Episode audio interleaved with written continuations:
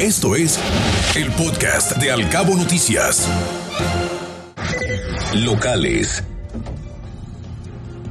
Pese a su alta recaudación, el Ayuntamiento de Los Cabos es el que más problemas tiene ante el compromiso de dotar de más servicios a la población.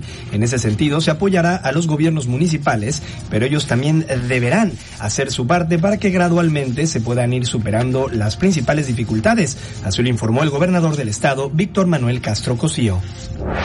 El Instituto de Salud para el Bienestar, el INSABI, entrará al rescate de la Secretaría de Salud de Baja California Sur que enfrenta la falta de liquidez para la adquisición de medicamentos e insumos médicos.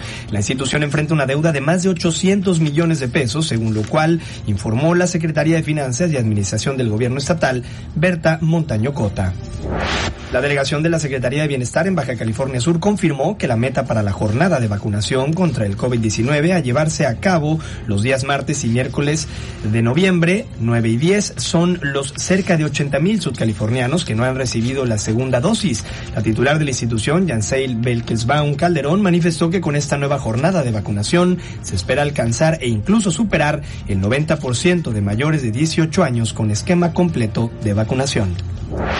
Con el fin de avanzar en el combate al hacinamiento, el Instituto de Vivienda de Baja California Sur pondrá a disposición de los sanluqueños mil lotes en la colonia Leonardo Gastelum. Además, se trabajará coordinadamente con el gobierno municipal para que ya no se autoricen viviendas en zonas de riesgo, así lo informó la titular de la institución, Fernanda Villarreal.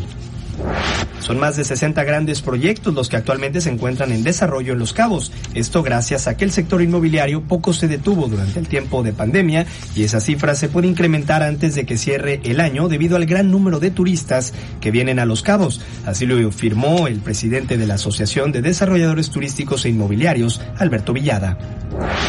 Cada día se demuestra la insuficiencia de la carretera transpeninsular para un destino tan creciente como Los Cabos. Esto debido a que en los últimos días se han suscitado algunos accidentes los cuales han limitado el tráfico, lo que se traduce en una mala imagen y complicación para los turistas.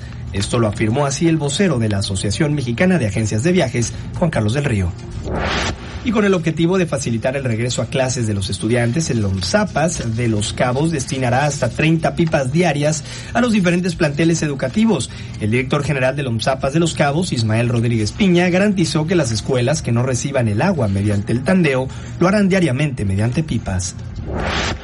Las tres mujeres candidatas a la delegación de Cabo San Lucas, Virginia Güereña, Lorena Cortés y Adriana López Monje, presentaron una denuncia ante el Tribunal Estatal Electoral de Baja California Sur por violencia política por razón de género, ya que el Cabildo de los Cabos no respetó el principio de paridad de género en la convocatoria para la consulta ciudadana. Te acercamos a la noticia veraz y oportuna a través de todas nuestras redes sociales.